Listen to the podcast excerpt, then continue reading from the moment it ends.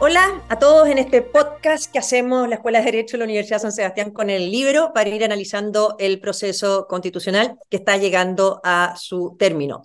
El próximo lunes se vota, se hace la última votación en general del texto eh, y aprobado por dos tercios, eh, ya va y queda listo para que el presidente convoque a plebiscito. Por lo tanto, ya hay texto definitivo, ya no ha pasado nada. Eh, bueno, ahí nos va a contar Luis Alejandro porque entiendo que el plazo para que mm, todavía pudieran ir, ¿no es cierto?, a este comité arbitral, eh, en el caso que algún sector sintiera que se ha violado alguno de los bordes, eh, todavía no estaría vencido, pero lo más probable es que el lunes se vote, ¿no es cierto?, este, este texto. Eh, ¿Qué ha pasado esta semana y algunas cosas que queramos conversar? Yo lo primero es que quiero partir con Gonzalo esta vez y preguntarte por qué esta semana Evelyn Matei dijo que iba a votar a favor pero el texto que a ella no le gustaba cuando dio esa entrevista diciendo que el proceso iba derecho al fracaso es el mismo texto de ahora. A tu juicio, ¿qué cambió para que ella saliera a decir que va a votar a favor en estos días? Bueno, yo creo que cambió un poco la, la correlación de fuerza en el sentido de que este tema ya no es constitucional en muchos aspectos, sino que es político, es gobierno versus oposición, ex concertación versus centro derecha, eh, yo creo que volvimos, eh, como, decíamos la otra vez, nos dimos un, círculo completo y llegamos a donde mismo. Estamos antes del 2018. ¿ah? Eh, entonces, no, ¿cuándo, fue el estallido? ¿2019 o 2018? 2018. 2019. 2019. ¿ah? y en ese sentido yo creo que se están perfilando nuevamente los antiguos bandos de gobierno y oposición eh, y en respuesta a eso, yo creo que efectivamente todos los liderazgos van a haber muy pocos que se van a salir del, del, margen este de, de, votar en contra o votar a favor. Sí, yo creo que lo, que va a buscar hoy día todas las fuerzas que son de gobierno y, o cercanas al gobierno es volver al, al quo concertación de, derecha, que es lo que nos permitía ganar siempre, y tratar de borrar lo más posible lo, que fue esa mayoría del 62% del último plebiscito. Bueno, exacto, ¿no es cierto? Para el plebiscito pasado del rechazo y el apruebo del texto de la convención, eh, se dejaron atrás esos viejos clivajes, ¿no es cierto? Del sí, el no, etcétera, porque nos unimos eh, sectores muy amplios para defender nuestra democracia, el Estado de Derecho, la libertad, el derecho de propiedad, un Chile unido, etcétera. Eh, pero ahora que no se ve tan clara esa amenaza, al parecer esto está volviendo, como dice Gonzalo, a los canales habituales de divisiones políticas. Pero hay un sector que está en el aire, ¿no es cierto? Los amarillos y demócratas. Ya tienen el texto definitivo, ya se conoce el texto definitivo. Por lo tanto, cuando uno lo escucha decir voy a esperar el texto final, ya está el texto final. ¿Qué pasa con amarillos y demócratas, Luis Alejandro? ¿Hay alguna negociación eh, aparte del texto constitucional? ¿Se están conversando los temas municipales? ¿Se está tratando de abordar todo junto para que se sumen a este texto? Eh, es una pregunta, porque, porque la verdad que el argumento de esperar el texto final ya como que se acabó, ¿o no? Sí, no hay ninguna negociación pendiente que pudiera estar explicando este suspenso en el pronunciamiento de, estos partidos de la centroizquierda. Yo creo que más allá de, cálculos eh, sobre el, momento en dar a conocer la posición, está mm, produciéndose el efecto natural que creo yo debía producirse una vez que el texto está aprobado. Digo aprobado porque estamos a día de la votación final y el texto que se va a votar ya lo conocen todos. Y, independiente de, mm, de, que ya tengan eh, en su foro interno una posición tomada, porque como bien tú dices, el texto que se va a votar el lunes se conoce a su tiempo, por lo menos en su, en su mayoría, yo creo que están dejando pasar eh, un, un, tiempo para que eh, los contenidos permeen y se vaya eh, disolviendo esta caricatura que se trató de construir en algún momento de que esta era una constitución partisana, de que esta era la constitución de los republicanos. Yo creo que ellos están esperando a que se disuelvan esos últimos tintes de, de la caricatura para poder decir que están arriba de una constitución que en verdad puede eh, defenderse como un techo común. Esa es, mi, esa es mi hipótesis. Gonzalo, yo me imagino que tú tienes una hipótesis distinta porque en base a lo que dijiste, que yo comparto también, ¿no es cierto? Esto que está como dejando de ser un debate sobre el texto de la Constitución, sino pasando a ser un debate más eh, político y también de cálculos electorales, ¿no es cierto? ¿Estarán a la espera de ver qué pasa con las encuestas o están efectivamente tironeados por volver a estos, antiguos y tradicionales clivajes políticos? ¿Cómo lo ves tú el tema de los amarillos y demócratas? Sí, bueno, yo, yo creo que también eh, Amarillo y Demócratas están pensando un paso más allá, están pensando, creo yo, en las municipales, eh, en que si van a haber cupos o no van a haber cupos, eh, si van a sobrevivir o no eh, a este paso por la nueva constitución. y yo creo que, a diferencia de, de, de Luis Alejandro, yo creo que lo que va a pasar en los próximos días es que esa caricatura se va a acentuar, ¿ah? porque todavía no está la campaña eh, como dicen los gringos en la campaña, la oficina del odio todavía no empieza a funcionar. Entonces, cuando empieza a funcionar la oficina del odio en, los que, las fuerzas de gobierno, van a pintar esta constitución como la de Kass, la de los republicanos, y por lo tanto yo creo que los amarillos van a, tratar de estirar el ciclo hasta el último minuto, eh, porque lo último que quieren es quedar como los que apoyan eh, a un candidato republicano. Entonces, y, y también. Yo creo que varios de ellos también se pueden abrir en la curva en dos semanas más, porque, aunque sea triste decirlo, más que la discusión sobre ciertos artículos, es cosa que repitan diez veces al día por dos semanas que esta es la construcción de CASPA, que sea eso lo que quede. Oye, eh, Luis Alejandro, en eso mismo, eh, aquí hay un órgano en todo este proceso que es el único órgano que no ha tenido pega, ¿no es cierto? Que este comité de, de árbitro, de técnico, no me acuerdo cómo se llamaba, de comité técnico de admisibilidad o lo que sea, en que supuestamente cuando aquí se fijaron estos 12 bordes que ustedes no tenían que respetar, si alguien estimaba un sector que no, para que la gente entienda, si se violaban esos bordes, podían ir a este comité técnico de admisibilidad para que volviera el texto, ¿no es cierto?, a quedar encuadrado. Bueno, el hecho que no haya tenido pega también demuestra que aquí no hay una pasada de máquina de un sector eh, por sobre otro, sino que los bordes que se consensuaron en el Congreso se han respetado plenamente en las normas que se están proponiendo a votación el lunes en esa votación final. ¿Cómo estás viendo tú ese tema de, los árbitros? ¿Van a ir o no van a ir a, este, a esta instancia? No ustedes, la izquierda. Yo creo que no. Yo creo que no van a tener eh, intervención finalmente. El único punto que yo he escuchado eh, que podría servir como fundamento para un requerimiento es una frase subordinada en el artículo tercero, si no recuerdo mal, que dice, eh, después de pueblo eh, de Chile, nación única e indivisible. ¿no? Le añade esa nación única e indivisible, que por otra parte también está en las bases, a propósito del reconocimiento de los pueblos originarios, a eh, a la expresión pueblo de Chile, para aclarar que Chile es una nación única e indivisible. Me atrevo a decir que ese es el único punto porque lo señaló eh, Alexis Cortés, que es el comisionado experto del Partido Comunista, en el discurso del último pleno. ¿no? Él dijo eh, expresamente que en esa adición que, que, fue hecha en la comisión mixta finalmente, eh, había una violación de las 12 bases. Y después vino el, el, consejero comunista Fernando Vivero eh, y sin mencionar ningún caso, eh, alegó el, el, derecho que tenían todos los consejeros, porque esto se necesitan 10, para interponer un requerimiento ante el Comité Técnico de Admisibilidad. No hay fuera de eso ninguna otra materia de la que yo tenga noticia que podría justificar la intervención del Comité Técnico de Admisibilidad. Por otra parte, creo que un requerimiento contra esta expresión en particular no tendría ningún destino porque me parece que a mí que desde el punto de vista gramatical, semántico, del contexto, de la historia, eh, no hay cómo decir que con esa adición se esté vulnerando una, una base. Y lo último que digo, Marcela, las bases, como tú bien señalaste, se han respetado desde que se definieron eh, en la reforma constitucional, por los expertos en su anteproyecto y por los consejeros durante el Consejo.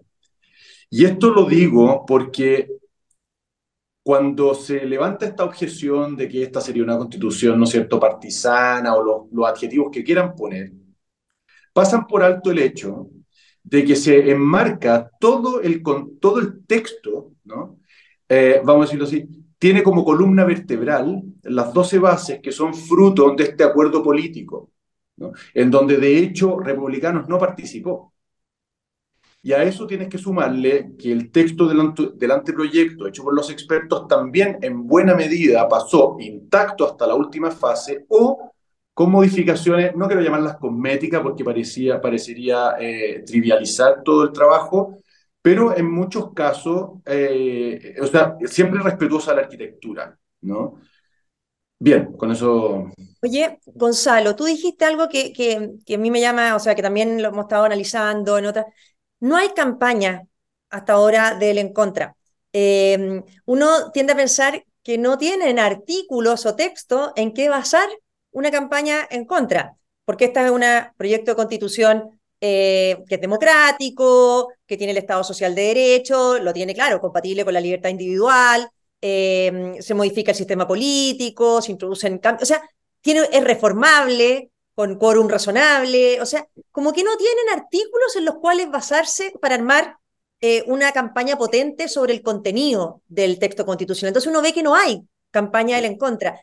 Eh, uno siente, no sé si tú tienes esa impresión, pero como que no quieren hacer daño, como que están apoyándose en las encuestas, eh, por ellos que se votara mañana sin campaña, se siguen apoyando en las encuestas, lo que es bastante divertido, porque en las encuestas el que esté en contra todavía muy potente, básicamente mucha gente de derecha que estaba en contra de este proceso, o gente de derecha que está en contra de Boric y por eso creen que tienen que votar en contra, o sea, hay una confusión gigante. Eh, ¿Están apostando a eso, a esta como confusión de los en contra? Porque no los veo levantando una campaña sobre un texto, porque de partida no, sabría sobre qué artículo centrarse para hacer una cosa así. Yo creo que están tratando de evitar entrar a la discusión en detalle, porque, claro, eh, ahí se notaría que es una constitución mucho mejor que la anterior, y que no tiene mucho eh, que envidiarle a la constitución actual. Eh, y por eso todo se va a basar en tema de eslogan. Y yo, yo, ahí quería preguntarle a Luis Alejandro, ¿a qué día tienen plazo para presentar un requerimiento al Tribunal de Admisibilidad? ¿Puede ser hasta el mismo lunes o no? No, hasta el sábado, ¿no? porque son cinco, cinco días, sí, cinco días desde la votación en el Pleno. ¿Y si lo presentan el sábado, se suspende la votación del lunes? Tendría que suspenderse porque mm, entiendo que el plazo que tienen los, eh, el comité para pronunciarse de la admisibilidad son tres días, máximo tres días, por supuesto podrían hacerlo antes, eh, y luego tienen tres días para fallar. Eh, ah, o sea, toda la próxima semana. Sin perjuicio de poder postergar la fundamentación del fallo hasta por cinco días. Si pueden entregar el fallo y la fundamentación después. Pero claro, si, si, lo, si, si ocuparan el máximo el plazo, tendría que aplazarse, tendría que votarse el viernes probablemente, eh, dependiendo del fallo, por supuesto. Y, pues, pero ahí, ahí es lo que estamos diciendo. Hay un sector, un sector apurando que se termine para iniciar la campaña y otro sector tratando que no parta la campaña, ¿no? Esto, o sea, yo o sea, estoy casi seguro, si, si ya lo dijeron además los dos convencionales comunistas, o sea, lo anunciaron, van a presentar el tema antes del sábado eh, o el sábado para poder postergar una semana más el tema que uno pueda decir, este es el texto definitivo. Hay, por lo tanto, una semana más en que amarillos y todos los otros puedan decir, tengo que esperar que me llegue el texto final. Y eso es una semana menos de campaña eh, para mostrar que esta construcción realmente es buena. Entonces yo, o sea, toda la lógica me dice a mí, o, yo estoy ya muy mal pensado, pero toda, toda, toda la lógica me dice a mí la estrategia va a ser postergar una semana más la votación en general. Oye, y en, el tema de los argumentos para votar a favor, eh, uno ve una campaña eh, muy centrada que la han eh, levantado más bien los republicanos, ¿no es cierto?, diciendo que es mejor. Yo creo, y esta es mi opinión, ¿no es cierto?, ya, puede haber personas que van a votar a favor porque consideran que este texto es mejor que la constitución actual. Otros no. Yo creo que poner esa, esa meta como tan ambiciosa para que alguien se mueva a votar a favor, me parece que es como excesiva. O sea, es decir, o si la encuentras mejor, tienes que votar a favor. Pero hay veces que no la, no la encuentras necesariamente mejor, pero tienes otros argumentos que te hacen votar a favor. Em, por ejemplo, es cierto que esta es una constitución, a mi juicio, em, que fortalece instituciones que estaban en la constitución actual, que incorpora temas nuevos, como por ejemplo la migración, etcétera, que modifica el sistema político, em, ya, que incorpora el Estado Social de Derecho, pero lo incorpora compatible con la libertad individual, con el derecho a elección, etc. Pero hay personas que aún gustándole más quizás el texto actual, van a votar a favor porque creen que o es la manera de cerrar el proceso, o no cerrándose, porque yo por lo menos estoy entre las comisiones, hemos hablado tanto, ¿no es cierto? O no cerrándose, uno puede creer que eh, si a la favor le va bien o le va lo mejor posible, eh, hay una cantidad de eh, posturas, de posiciones, de ideas que quedan mejor paradas para los debates constituyentes que sigan existiendo en Chile hacia adelante. entonces, siento que encajonar a la gente que solo vote a favor, el que encuentra mejor, no sé cómo están viendo ustedes los argumentos a favor, pero a mí me imagino que cabe un amplio pool de posiciones para votar eh, a favor del texto. No solamente aquellos que efectivamente consideren que este texto es mejor. O sea, hay mucha gente de derecha que le gusta la constitución actual. Pero esa gente es la que tienes que mover a votar a favor igual. Y en mi caso, por lo menos, siento que una de las razones es que, es que, es que siento que para los debates pendientes o los debates que te reabran, es importante que a este texto le vaya bien en, el plebiscito. ¿Cómo lo, ¿Cómo lo estás viendo tú, Luis Alejandro? Puedes preguntarle a Gonzalo. Creo que son dos mensajes que se complementan y que le hablan a audiencias diferentes.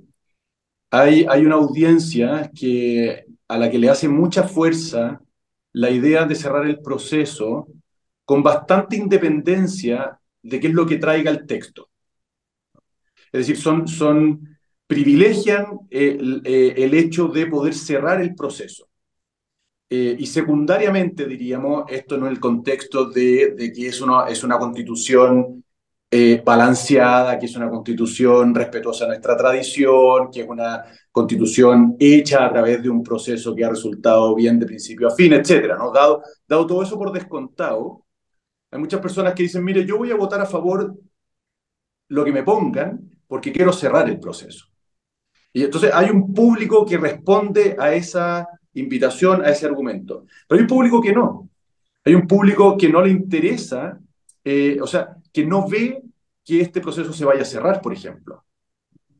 Eh, con cualquiera de las dos alternativas no está convencido de que se vaya a cerrar, eh, o que ve que el cierre de este proceso es más positivo hoy día quedándonos con la constitución que tenemos.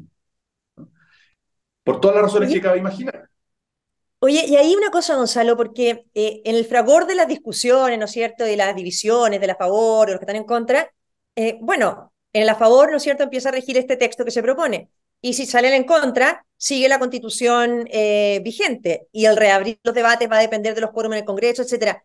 No hay como, como uno podría decir, por ejemplo, como decía Giorgio Jackson, una especie de win-win para la derecha en la pregunta final de este plebiscito. Puede ser, pero yo también quería destacar algo, ¿ah? que ese argumento de cerrar el proceso, eh, la ministra Vallejo ya empezó a decir que ellos no están por un tercer proceso. O sea, quieren matar ese argumento para el a favor.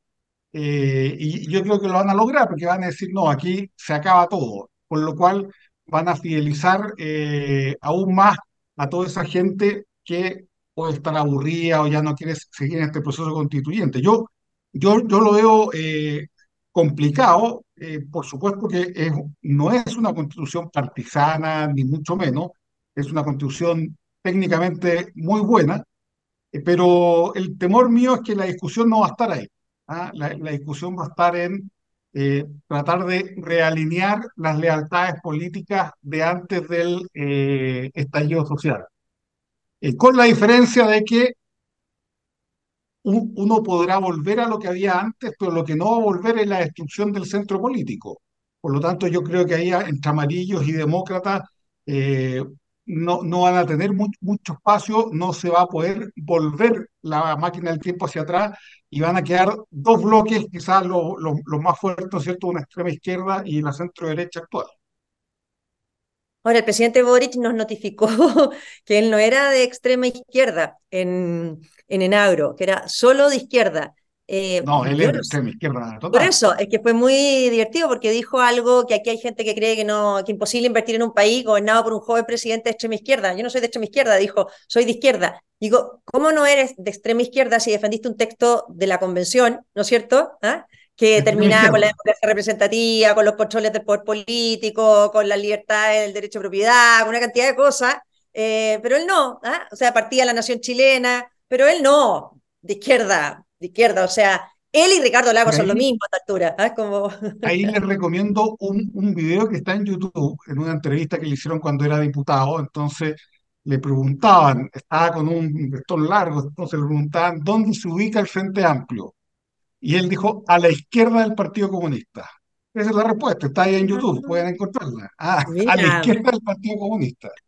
Mira, qué buena, qué buena frase. Oye, y, mm, sí, y Luis Alejandro, una pregunta concreta, corta para terminar, nomás para cerrar esto. El otro tema que ha estado de moda con las últimas declaraciones del presidente Boric em, es, em, o te pregunto a ti, Gonzalo, el tema, lo viste que está, insiste en esto, acosar a la prensa, ¿no es cierto? Dice em, los diarios, yo no leo los diarios, dice, pero por Dios los diarios que están inventando, eh, están inventando un país.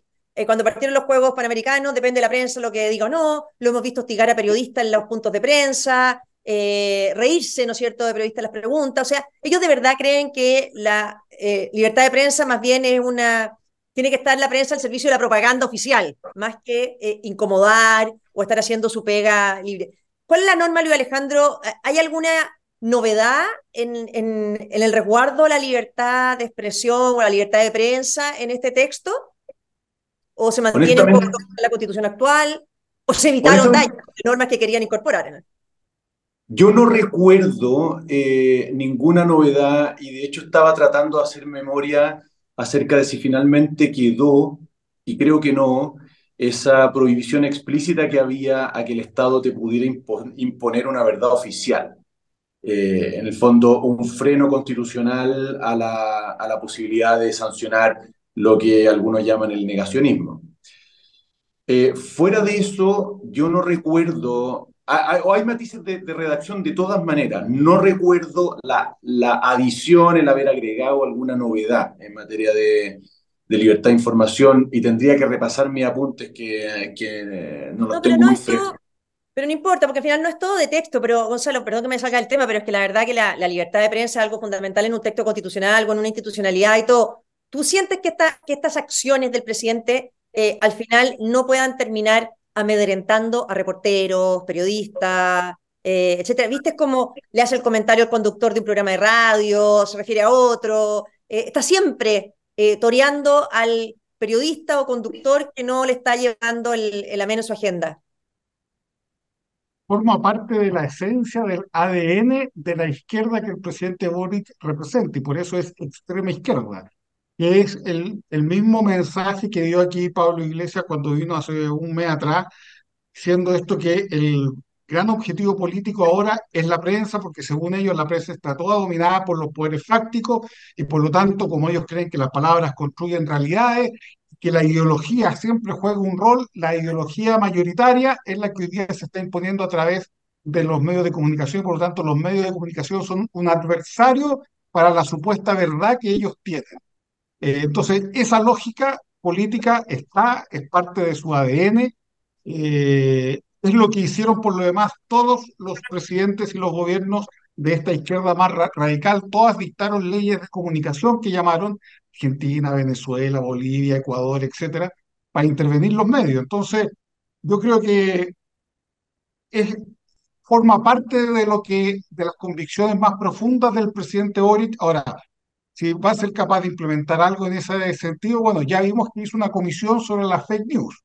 Eso es un primer inicio. ¿ah? Eh, y esto siempre son, siempre se va moviendo un poco la, eh, la muralla un poco más allá. Si ya hicimos una comisión de fake news, bueno, podemos hacer otro tema que vaya a ver sobre la imparcialidad de los medios.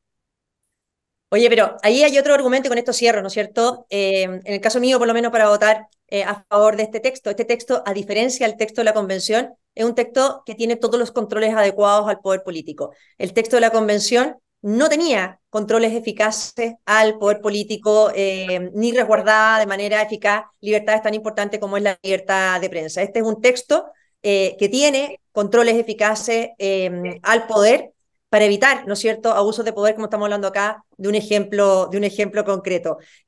bueno, yo creo que con eso hemos hecho un repaso largo Em, bueno, estaremos a la espera de la votación del lunes para el próximo viernes ya conversar eh, con el texto definitivo. Ahora, esta disculpa, el texto definitivo es mientras siguen negociando nomás, porque ya el texto definitivo lo tienen hace rato. O sea, eh, yo creo, Luis Alejandro, que si todavía la negociación no va bien, te van a meter algo en el comité de admisibilidad para ganar un poquito más de días, nomás, como dijo Gonzalo. Así que, Ojalá que no. seguiremos atentos. Gracias a los dos y a todos los que nos escucharon en este podcast constitucional. Adiós.